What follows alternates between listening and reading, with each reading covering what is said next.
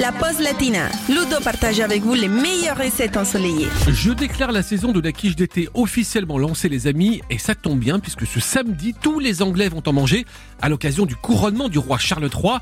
De notre côté nous allons préparer une belle tarte salée aux courgettes et aux chèvres frais mais pour 6 personnes, pas pour les 67 millions de sujets de sa gracieuse majesté.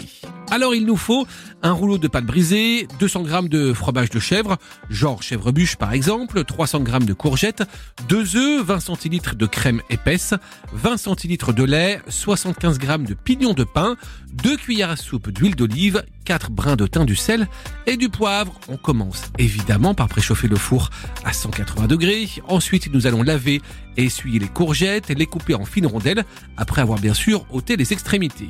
Puis, on fait chauffer l'huile dans une sauteuse et on met les courgettes à dorer 10 minutes à feu vif en remuant régulièrement. On fait également dorer les pignons à sec dans une poêle quelques minutes et on les réserve sur un papier absorbant. On va à présent garnir un moule à tarte avec la pâte.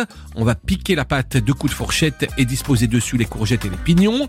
Dans une belle jatte, nous allons fouetter les œufs avec la crème et le lait, salé, poivré et parfumé de la moitié du thym. On va couper le fromage en rondelles d'environ 1 cm d'épaisseur et disposer les rondelles sur les courgettes. On va verser le contenu de la jatte sur la tarte et enfourner pour 40 minutes de cuisson environ jusqu'à ce que la pâte soit bien dorée. Et à la sortie du four, on démoule la quiche, on la décore avec le reste de thym, on sert chaud, tiède ou froid et God save the king.